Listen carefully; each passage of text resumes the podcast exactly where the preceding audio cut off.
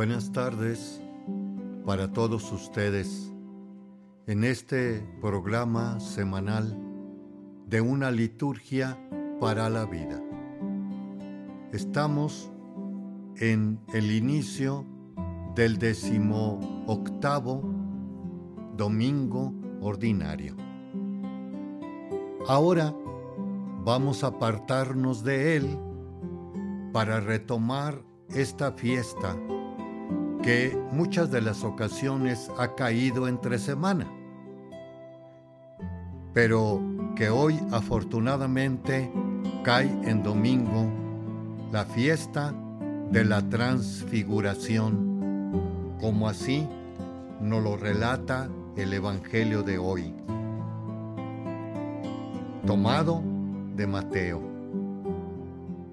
En aquel tiempo, Jesús tomó consigo a Pedro, a Santiago y a Juan, el hermano de éste, y lo hizo subir a solas con él a un monte elevado.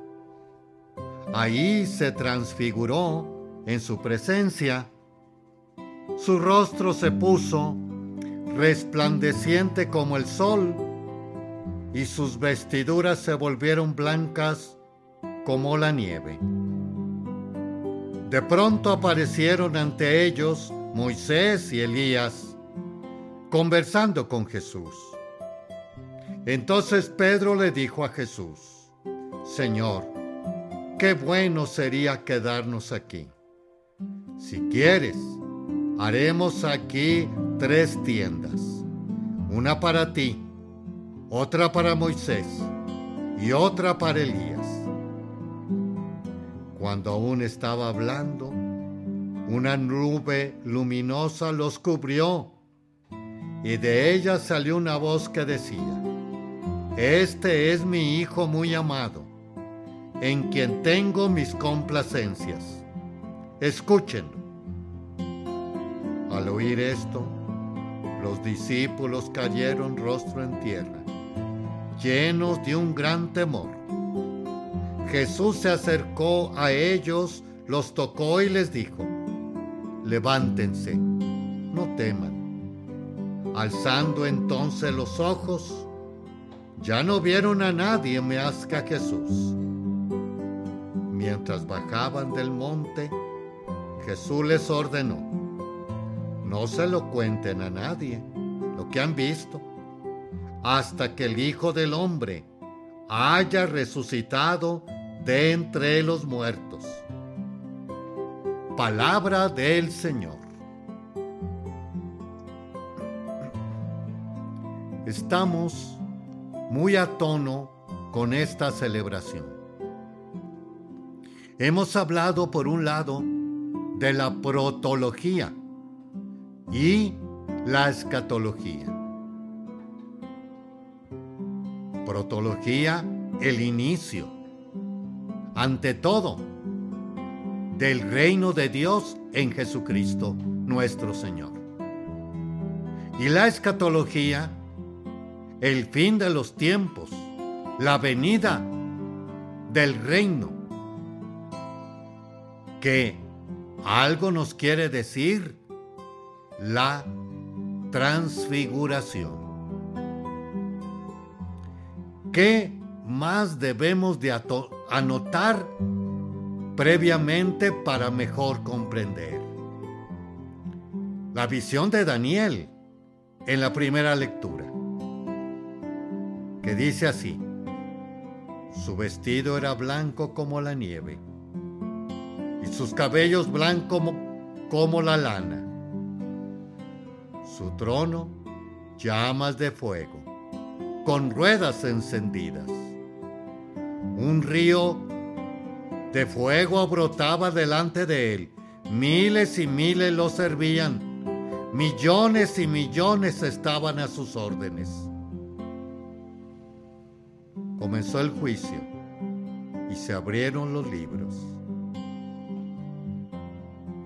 Ya antes del Señor de venir a esta tierra, haciéndose carne como nosotros, Daniel ya lo prefiguraba de nuevo una visión nocturna. Y este tal rey, al cual se le abren los libros, previo al juicio, los libros, intenciones, corazones y vidas de cada uno de nosotros.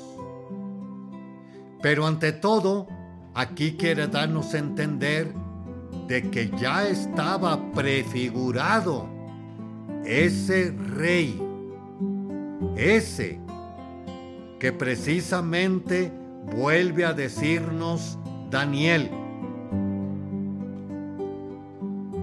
Él recibió la soberanía, la gloria y el reino. Y todos los pueblos y naciones de todas las lenguas lo servían. Su poder nunca se acabará porque es un poder eterno y su reino jamás será destruido. ¿Qué? Pedro, Santiago y Juan lo habían precisamente captado, pero no tan exactamente. Porque ellos habían captado, sí, un rey, un Mesías esperado, que iba a poner a todos, como acaba de decir, este juicio, pero también iba a poner como centro el pueblo judío. Y es más, más drástico, iban a ser destruidos o desaparecidos todos los enemigos del pueblo de Dios. Al pueblo de Dios que habían precisamente masacrado en el caminar de la historia de la humanidad. Pero Jesús, aquí está otra explicación bastante interesante, que les había anunciado la muerte.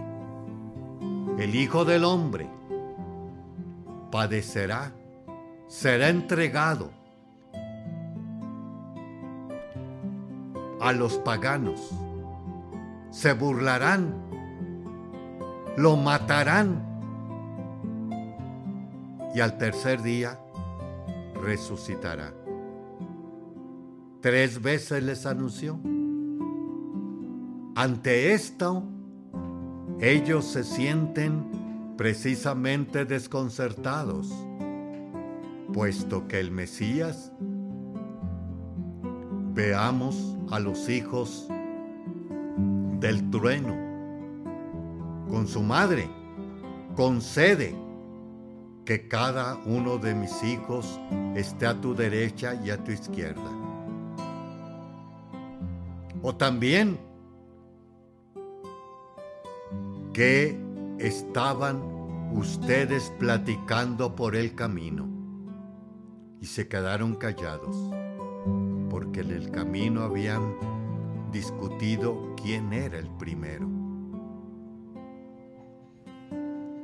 Toda esta carga, toda esta desilusión, y no se niega el temor o el terror, mejor dicho, y pavor de que también ellos otro tanto parecieran. De ahí la desaparición en Gexemaní y la negación de Pedro.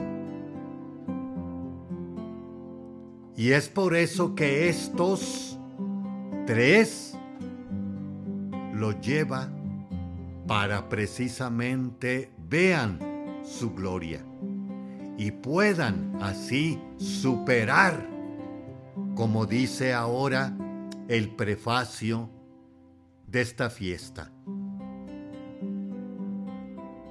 Que tenían que ver su gloria. Gloria en la otra vida, más que esta terrenal. Haremos un espacio y regresamos en unos momentos. También pueden ustedes acompañarme en YouTube de una liturgia para la vida. Además, en Spotify, Apple Podcasts, Google Podcasts, Amazon Music, como iHeartRadio. Regresamos en unos momentos.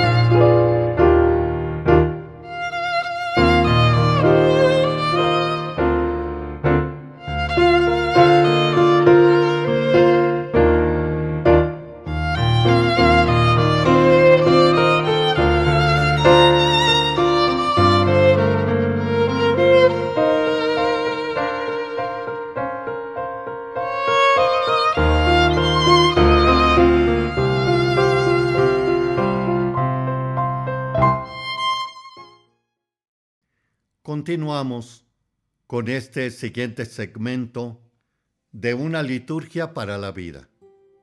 Les habla el Padre Víctor Anguiano en la parroquia de San Cristóbal de las Casas, parroquia de San Francisco de Asís. Estamos comentando esta festividad de la transfiguración del Señor que también nos puede ayudar mucho el griego que pone la metamorfosis. Sí, es y está por ahí un elemento esencial en el gusano, de la mariposa a la larva, pero después de un cierto tiempo se transformará en un ser maravilloso. Recordemos aquellos coleccionistas de mariposas. Eso es la metanoia, la transfiguración. Es, pero es más potencialmente como lo está justificando el santo que comentábamos. Él se revistió de una piel humilde, humana, para ahora tomar el vestido de la gloria, resonando y glorificándose con el esplendor de las vestiduras, la cara. Y aquí hay que tener también presente a los dos personajes que le acompañan. Por un lado, sí, Moisés y Elías. Ambos platicaron directamente con Dios. Ambos también fueron arrebatados de este mundo de una forma inexplicable. Pero también hay otra cosa más, que captan más completamente los judíos que nosotros. Moisés, el de la ley, el de la Torá. Y Elías, el gran profeta. E incluso bastante entendido por ellos que tiene que venir Elías antes del Mesías. Pero aquí está una cosa más que quizás se nos olvide, a diferencia de allá, en el bautismo del Señor. Saliendo del agua del bautismo de Juan, recibe al Espíritu y de nuevo, de entre las nubes, se oyó una voz, bajó el Espíritu Santo y dice las mismas palabras, este es mi Hijo en quien me complazco. Escúchenlo, escúchenlo, se agrega ahora. Esa va a ser la pauta central para nuestra transformación, divinización, santificación y glorificación.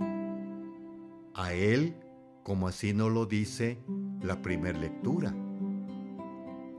Y para rematar esta expresión, segunda lectura de hoy, de Pedro, y nos vuelve a decir, en efecto, Dios lo llenó de gloria y honor. Cuando la sublime voz del Padre resonó sobre él diciendo, Este es mi Hijo amado, en quien me complazco.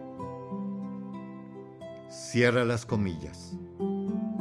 Y nosotros escuchamos esa voz venida del cielo mientras estábamos con Él en el Monte Santo. El escucharlo no significa solamente oírlo, sino es más que oírlo. Entenderlo, reflexionarlo, imitarlo, seguirlo, hasta las últimas consecuencias. Recordemos, el que quiere a su padre y a su madre más que a mí, no es digno de mí. O el que me reconoce delante de los hombres, yo también lo reconoceré. Y el que me desconoce, también lo desconoceré delante de mi Padre. O también, bienaventurados aquellos que son perseguidos por mi causa.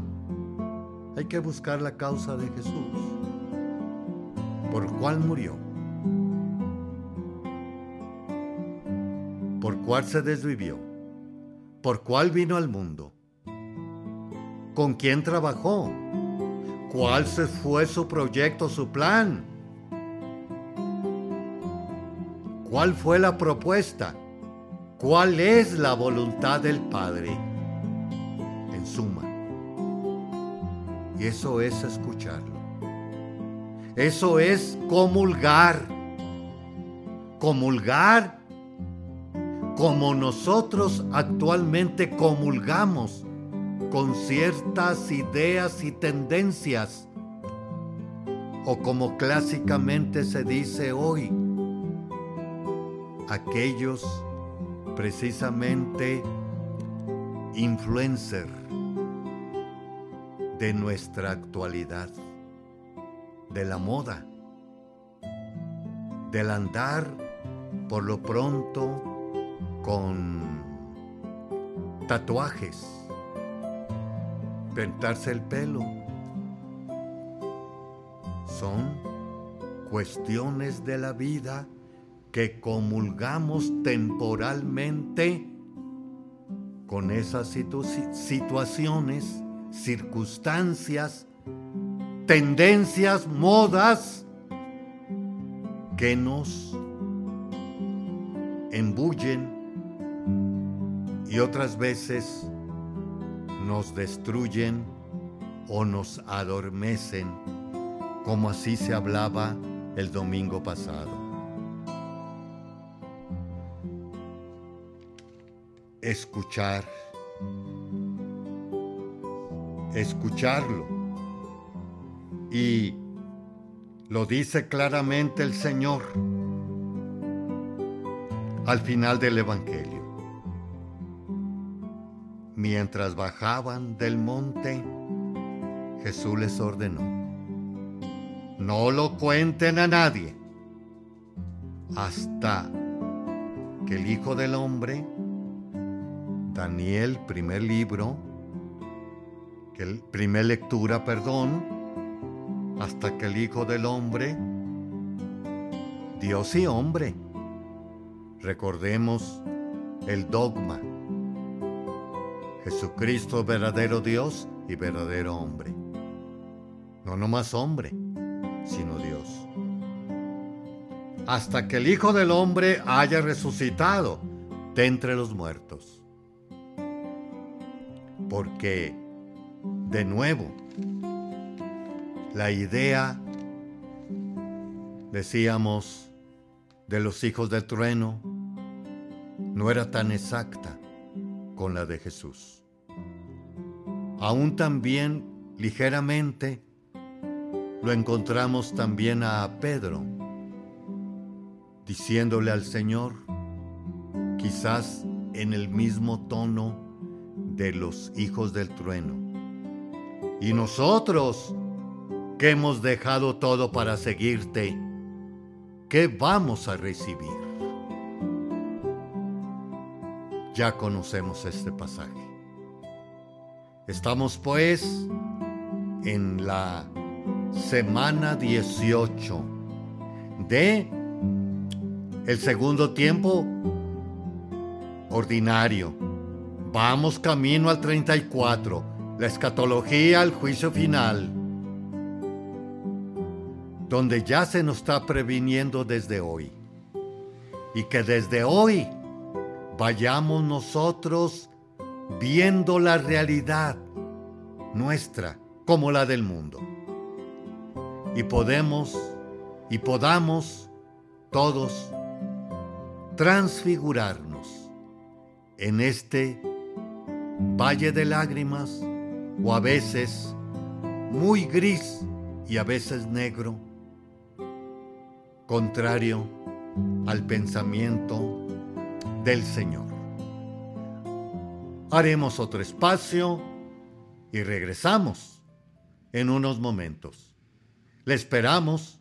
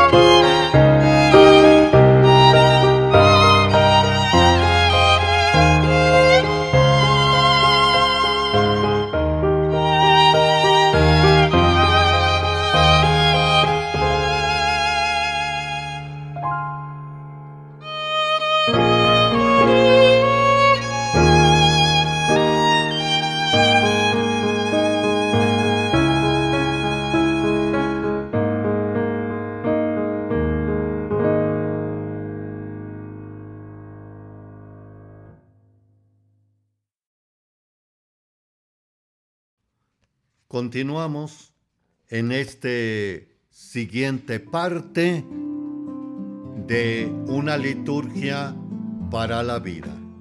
Ahora vamos a comentar bajo la guía del padre José Antonio Berenguer Cerdá la ordenación del misal romano. Recordemos que después del concilio hubieron tres ediciones del misal romano donde se ampliaron por un lado en sí el misal romano que tenemos en el altar, incluyendo las festividades, oraciones, misas, sacramentos, sacramentales dentro de nuestra fe cristiana y católica. Y ahí hay unas notas previas, arribita de 500 números, 530 me parece, por ahí. Y esos números son en base a la Constitución del Vaticano II, Sacrosantum Concilium, este sagrado concilio sobre la liturgia de estas celebraciones. Ahora vamos a ver dentro de esas celebraciones, ahora nos toca ver las oraciones presidenciales. Nos fijamos hoy en el número 30 y 32 de esos prenotandos. El sacerdote que preside la celebración de la Santa Misa dice unas oraciones como presidente de la celebración. Es decir, se abren comillas, actuando en la persona de Cristo, en nombre de todo el pueblo santo y de todos los circundantes. Número 30. Se cierran las comillas. Estas se llaman, abre comillas de nuevo, oraciones presidenciales. La principal de las oraciones presidenciales es la plegaria eucarística, que ocupa el primer lugar entre las atribuciones del sacerdote y es el vértice de toda la celebración.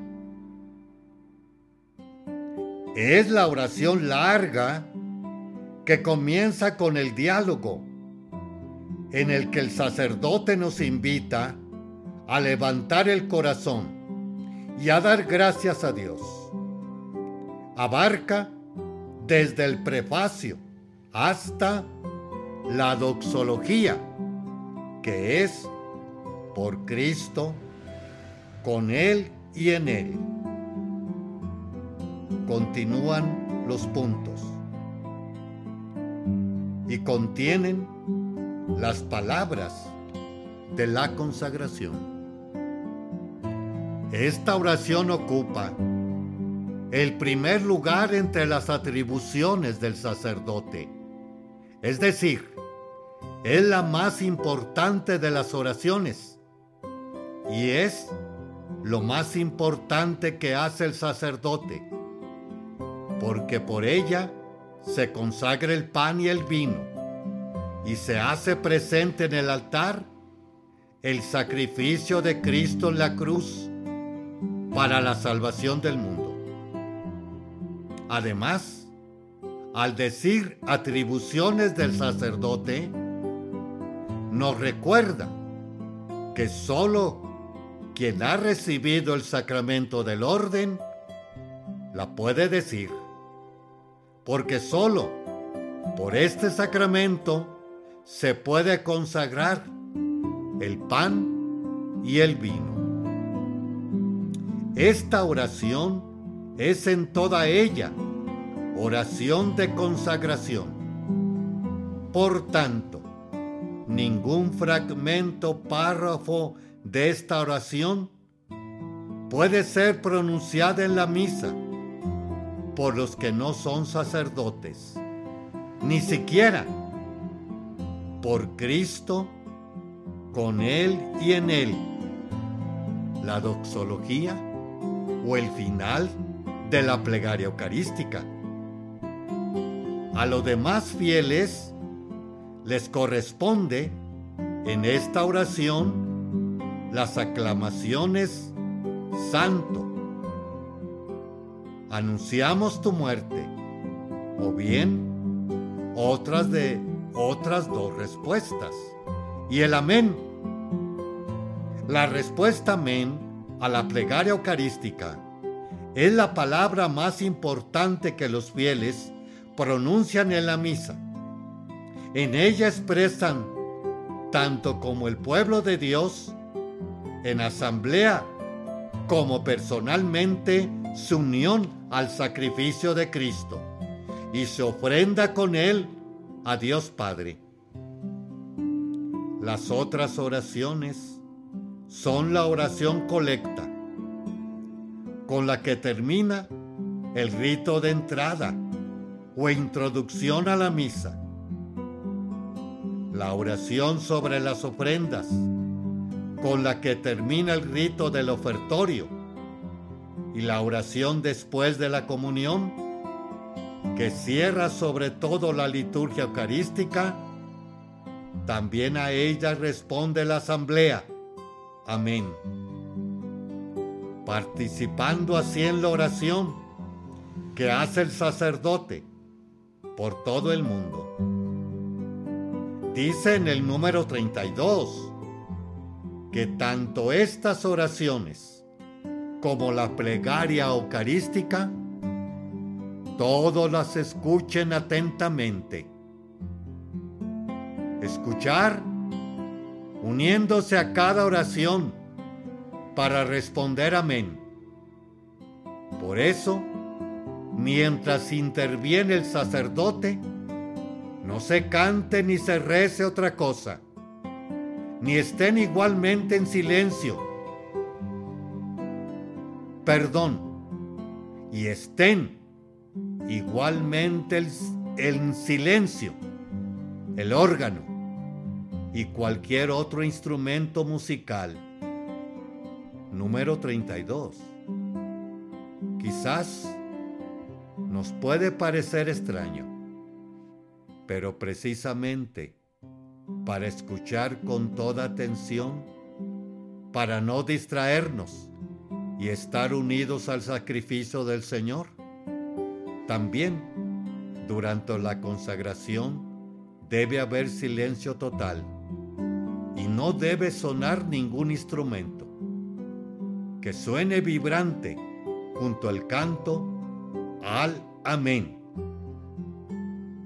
El sacerdote ora actuando en la persona de Cristo, en nombre de todo el pueblo santo y de todas las circunstancias en nuestro nombre y orar con Él es orar con Cristo, nuestra cabeza.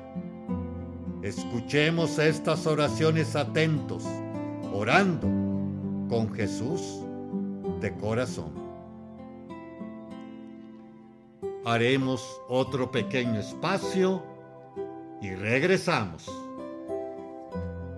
También pueden acceder a YouTube con una liturgia para la vida.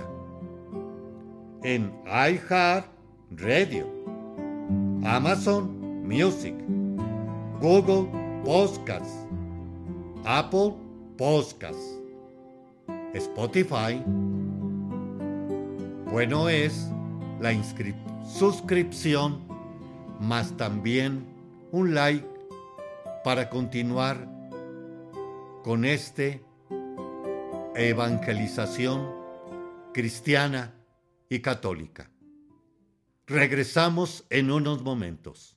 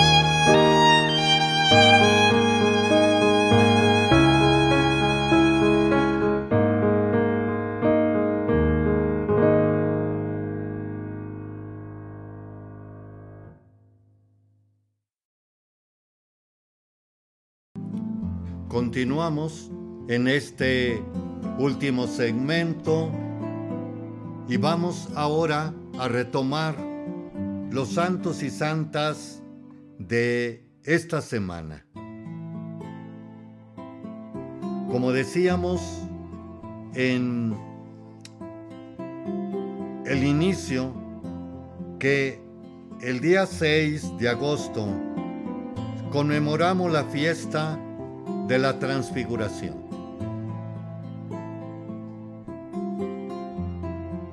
La fiesta de la transfiguración del Señor, es decir, su transformación gloriosa frente a sus discípulos, que es el anuncio de la victoria, se celebraba en las iglesias desde muy antiguo. Describiendo este acontecimiento, el catecismo incluye una explicación de su significado en una oración que se encuentra en la liturgia bizantina. Y dice así, tú te has transfigurado en la montaña y en la medida en que ellos eran capaces. Tus discípulos han contemplado tu gloria, oh Cristo, Dios, a fin de que cuanto te vieran crucificado, comprendiesen que tu pasión era voluntaria y anunciasen al mundo que tú eres verdaderamente la irradiación del Padre. Lo encontraremos en el Catecismo de la Iglesia número 555. 7 de agosto. Sixto II, Papa y compañeros mártires. Año 258. No se tienen muchos datos sobre Sixto, pero sí se sabe que, como papa, había combatido la práctica de un segundo bautismo de herejes arrepentidos y deseosos de regresar a la iglesia. Conocemos la fecha de su martirio por una carta de San Cipriano, también martirizado en el 258. Durante la persecución del emperador Valeriano, estaba prohibido reunirse en cementerios y, para los cristianos, los lugares de enterramiento en aquel tiempo eran las catacumbas. Sixto estaba celebrando la misa en una catacumba cuando fue martirizado. Cuatro diáconos fueron martirizados con él. Sixto defendió la doctrina católica auténtica sobre el sello indeleble e irrepetible del bautismo. Esto está explicado en el catecismo en el número 1272. Dado una vez por todas el bautismo, no puede ser reiterado. En el mismo día, 7, celebramos a San Cayetano presbítero, años 1480 1547. De una familia aristocrática de Vicenza, Italia, estudió Derecho Canónico y fue nombrado secretario del Papa Julio II. Mientras estaba en este puesto, fue ordenado sacerdote y permaneció en Roma durante 13 años. Luego entró en la Compañía del Divino Amor, una asociación dedicada a las obras de caridad para con los enfermos y los pobres. Algo más tarde, volvió a Vicenza a cuidar a su madre enferma y allí fue rector de la iglesia de Santa María. A su regreso a Roma, fundó un instituto de clérigos regulares, conocidos como teatinos, cuyo principal misión era la predicación, celebración de los sacramentos y celebración de la liturgia. Cayetano fue asignado a Venecia a combatir el luteranismo y más tarde Nápoles como superior. Cayetano fue un gran inspirador para otros muchos santos, tales como Jerónimo Emiliani, Camilo de Lelis e Ignacio de Loyola.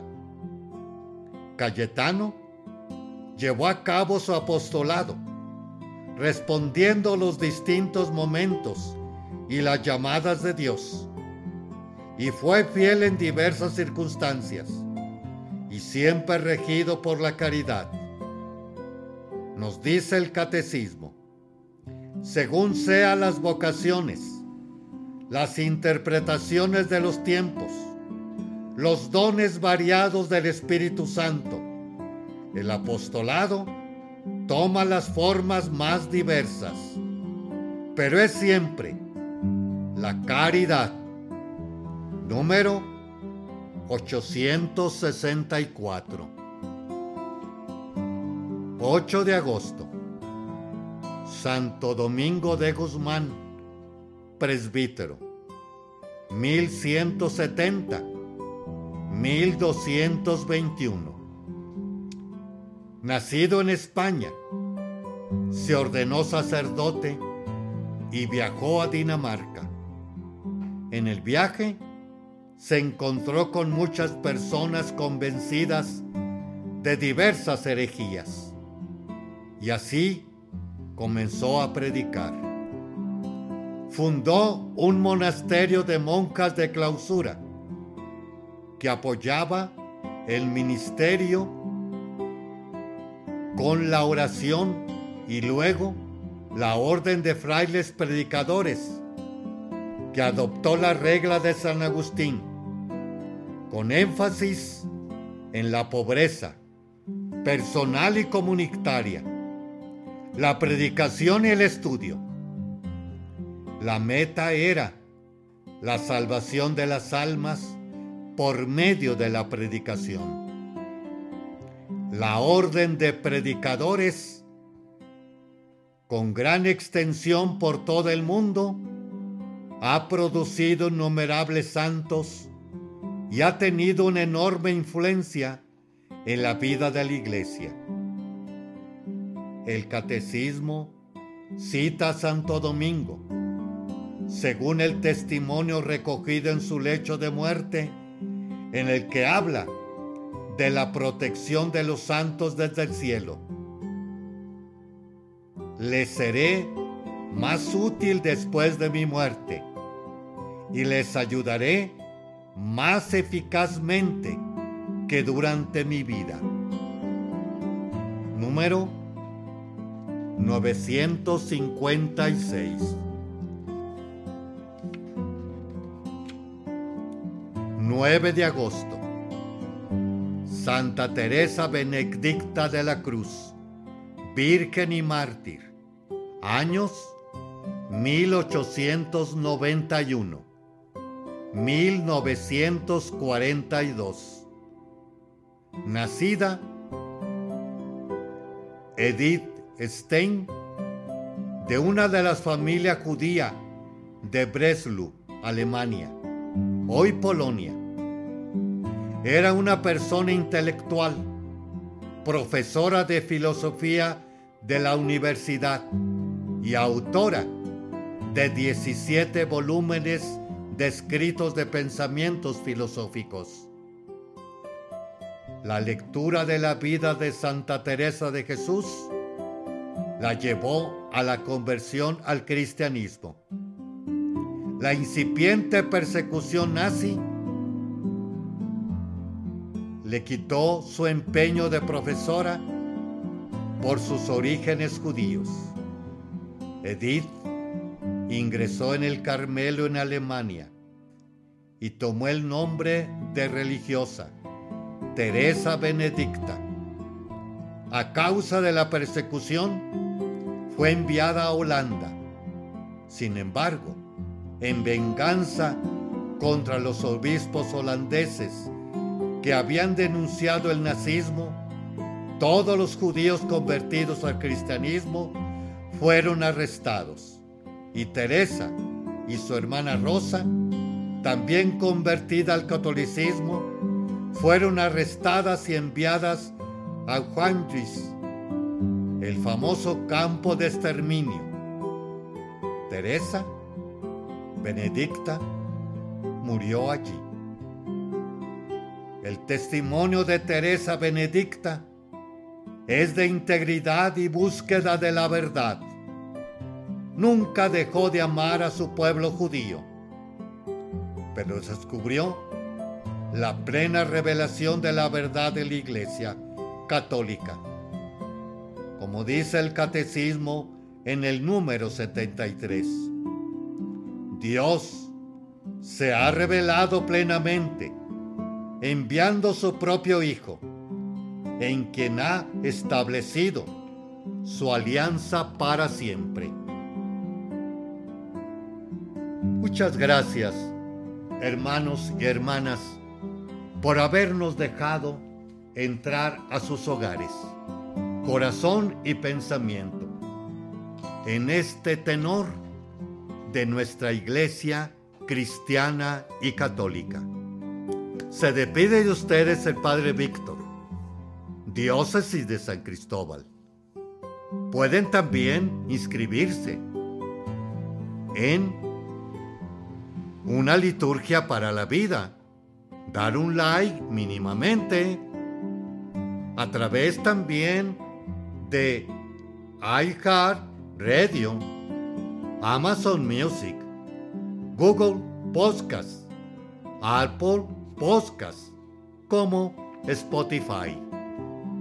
Que nuestro Señor Jesucristo nos ayude cada vez a transfigurarnos con este caminar de la vida y sea Él, con su gloria, que compartiré, víamos con Él. Nuestra Señora y el Espíritu Santo nos ilumine con su gracia para llegar a ese puerto en la patria eterna. Feliz noche, tarde para ustedes.